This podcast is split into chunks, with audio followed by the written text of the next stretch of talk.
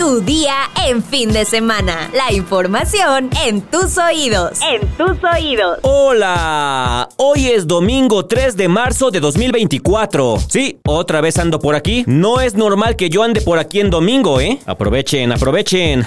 Pero estoy aquí porque les traigo buena información. Por ejemplo, ¿saben cuáles son los beneficios de beber agua con limón y sal? Descúbranlo conmigo al final de este episodio. Mientras tanto, entérate. Hey. Metrópoli. En los pasillos del Aeropuerto Internacional de la Ciudad de México hay presencia de integrantes de la Unión Tepito y gente que se identifica como integrante del cártel del Mayo Zambada, lo que ha empezado a generar una disputa, así lo revela una investigación de la Fiscalía General de Justicia Capitalina. De acuerdo con los agentes de investigación, la Unión Tepito se dedica a la extorsión, al robo de divisas, maletas y otros artículos, mientras que los integrantes de Sinaloa son los encargados del trasiego de drogas. Según el relato de un empleado, este fue presuntamente secuestrado por integrantes del cártel del Mayo Zambada, por lo que solicitó ayuda a la policía de investigación pues temía por su vida. Narró ante el Ministerio Público que lo abordaron sobre la calle Fundidora en la colonia Peñón cuando salía de trabajar. Como parte de la narrativa de los hechos y para explicar el por qué se lo llevaron, confesó. Así, agentes de investigación establecieron como hipótesis que la Unión Tepito tiene gente infiltrada dentro de las instalaciones y se investiga desde guardias privados y personal encargado de acomodar las maletas en los aviones. En su testimonio, detalló también todo lo que roban, cómo y dónde lo venden, e incluso ahí mismo halconean a sus rivales, pues saben quién entra y quién sale de la ciudad. Tenemos gente desde la entrada, en los taxis, en los restaurantes, en las bandas de revisión o donde acomodan las maletas.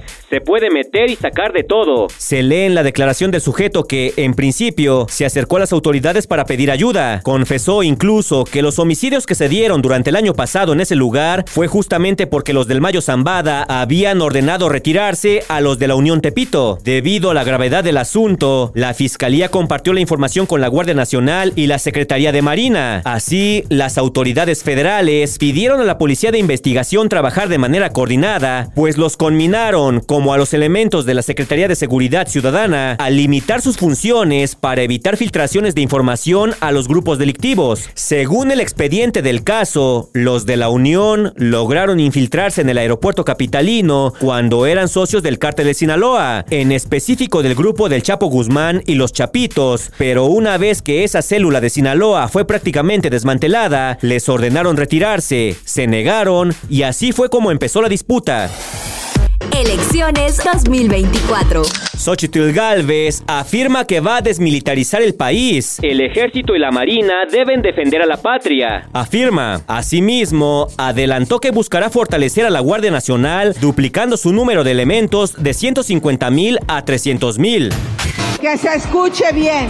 Vamos a desmilitarizar el país. La Fuerza Armada va a regresar a lo que le compete hacer. Defender la soberanía de México. Defender el territorio nacional. Y Claudia Sheinbaum le responde, el ejército seguirá en las calles hasta que sea necesario. Mencionó, Sheinbaum aseguró que de los aspirantes presidenciales es la única que tiene experiencia en seguridad, ya que cuando fue jefa de gobierno redujo los índices delictivos. Por su parte, el candidato de Movimiento Ciudadano, Jorge Álvarez Maínez, prometió no atacar a Claudia Sheinbaum ni a Xochitl Galvez. No voy a entrar en la guerra sucia, dijo. En su segundo día de campaña, el candidato participó en un mitin en Hermosillo, Sonora. Estados.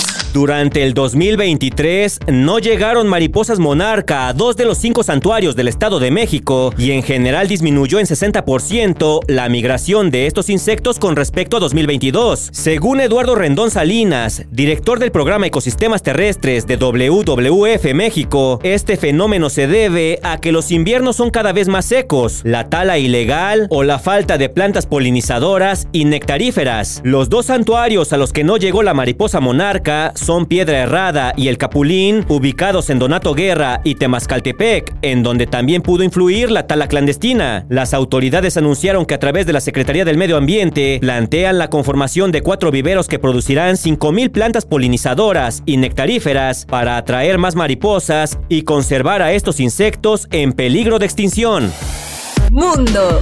Aviones militares de carga de Estados Unidos arrojaron alimentos sobre Gaza, así lo reportaron tres funcionarios estadounidenses este 2 de marzo. Esto ocurre dos días después de que más de 100 palestinos que habían acudido a retirar mercancías de un convoy de ayuda murieran durante un encuentro caótico con las tropas israelíes. Los tres aviones de la Fuerza Aérea Central modelo C-130 arrojaron en Gaza a las 8 y media de la mañana, hora local, 66 paquetes que contenían alrededor de 38 mil comidas. Se espera que el lanzamiento aéreo sea el primero de muchos anunciados por el presidente Joe Biden. La ayuda se coordinará con Jordania, que también ha realizado lanzamientos aéreos para entregar alimentos en Gaza. Los encargados de carga de la Fuerza Aérea aseguraron los paquetes con una red preparada para su liberación en la parte trasera del avión y luego las tripulaciones los liberaban con un paracaídas cuando el avión llegaba a la zona de entrega prevista. El avión militar de carga C-130 es muy utilizado para entregar ayuda a lugares remotos debido a su capacidad para aterrizar en entornos austeros y su capacidad de carga. Se ha utilizado en años pasados para lanzar por aire ayuda humanitaria en Afganistán, Irak, Haití y otros lugares, y el fuselaje se utiliza en una misión llamada Operación Lanzamiento de Navidad, que anualmente lanza juguetes, suministros, alimentos no perecederos y suministros de pesca en lugares remotos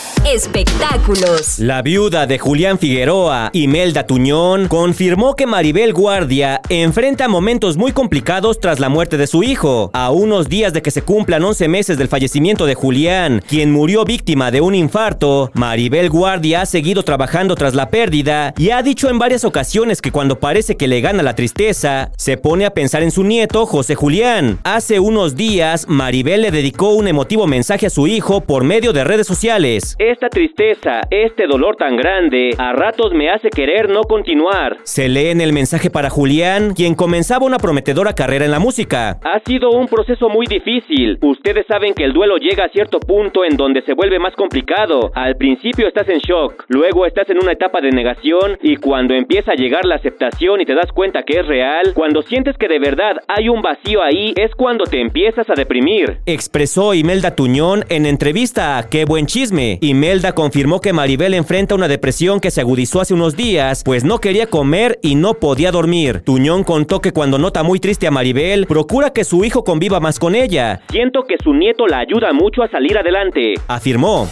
El agua de limón con sal, además de ser uno de los remedios caseros más conocidos, sobre todo en la costa de México, es una bebida asociada a una mejor hidratación del organismo y repone minerales y elementos necesarios para una óptima recuperación después de actividad intensa. El limón es un fruto cítrico, de sabor amargo al paladar, mientras que la sal es un ingrediente compuesto por cloruro de sodio que contiene los minerales esenciales para nuestro día a día. La combinación de agua, sal y limón resulta ser una muy buena mezcla para el organismo y su equilibrio. Todos sus componentes ayudan a mantenerlo hidratado y se cree que esta bebida ayuda a curar el dolor de garganta, favorece una óptima digestión, favorece la protección de la boca, previene úlceras y la deshidratación. Ahora bien, ¿cuáles son los beneficios? El limón es rico en vitamina C y también contiene potasio, ácidos orgánicos, así como antioxidantes y flavonoides que ayudan a proteger el organismo contra problemas causados por oxidantes como los rayos UV, la contaminación y químicos. Además, el alto número de vitamina C ayuda a formar una proteína importante llamada colágeno, utilizada para producir la piel, los tendones, los ligamentos y los vasos sanguíneos. Esta vitamina también tiene propiedades como sanar heridas y formar tejido cicatricial. Por su parte, la sal contiene minerales como fósforo, calcio, hierro, zinc y magnesio. Estos también son esenciales para el organismo, que ayudan a controlar la cantidad de agua del cuerpo humano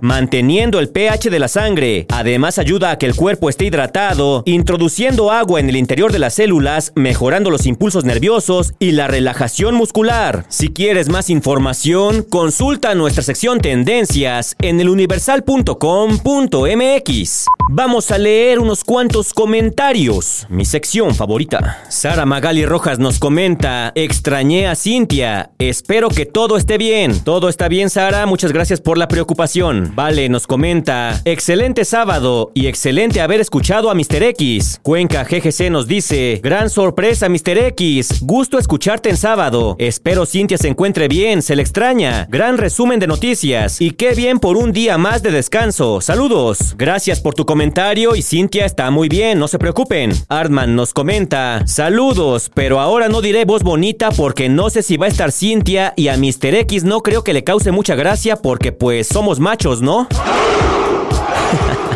Barbuvier nos dice, firmar con sangre no sirve de nada. Las pensiones están en rango constitucional. La botarga como siempre mintiendo. José Antonio nos dice, todos sabemos que el pueblo de México no tiene memoria. Por eso continuará la corrupción como dijo la candidata en el Zócalo. Triste realidad. Un comentario atrasado de ayer, Pepito el Pro 7 nos dice, yo le digo queso asadero. Y por cierto, el podcast de ayer 29 de febrero cumplirá un año hasta el 2028. Oye, tienes razón. Hace poco alguien nos escribió diciendo que era el cumpleaños de su novio el 29 de febrero. Ponte otra vez en contacto con nosotros y cuéntanos cómo festeja su cumpleaños. O sea, ¿qué hace cada año que no hay 29 de febrero? Es una pregunta interesante. Y por último, Bukub Kameshibalba nos dice, ¿por quién votar? ¿Por la corrupta o por la diabólica? Llevamos unas horas de campaña y ya tenemos nota. Así es, y eso que apenas esto está empezando. Pero bueno, por hoy ya estás informado. Pero sigue todas las redes sociales del Universal para estar actualizado. Comparte este podcast y mañana no te olvides de empezar tu día. Tu, día, con, el Universal. Tu día en fin de semana. La información en tus oídos. En tus oídos.